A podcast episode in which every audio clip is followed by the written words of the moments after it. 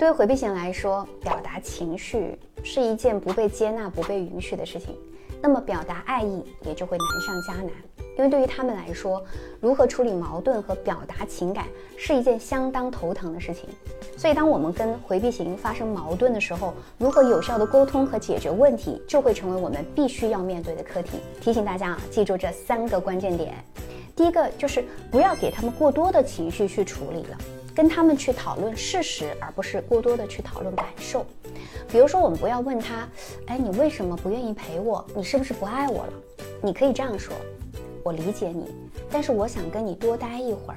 我们也可以采取更加具有适应性的冲突处理方式，就是先彼此冷静，再讨论问题。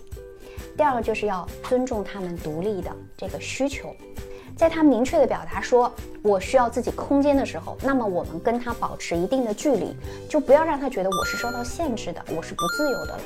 他们其实也并不是说我想要逃离问题，他只是需要更多的缓冲时间，等到觉得可以的时机，其实自然就会解决问题了。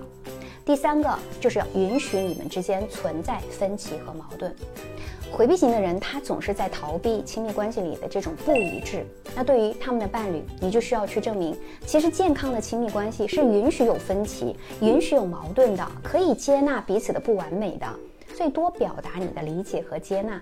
哎，他就会逐渐的意识到，真实的自己是可以被看到，也会更加信任你，他对关系也会更加有信心。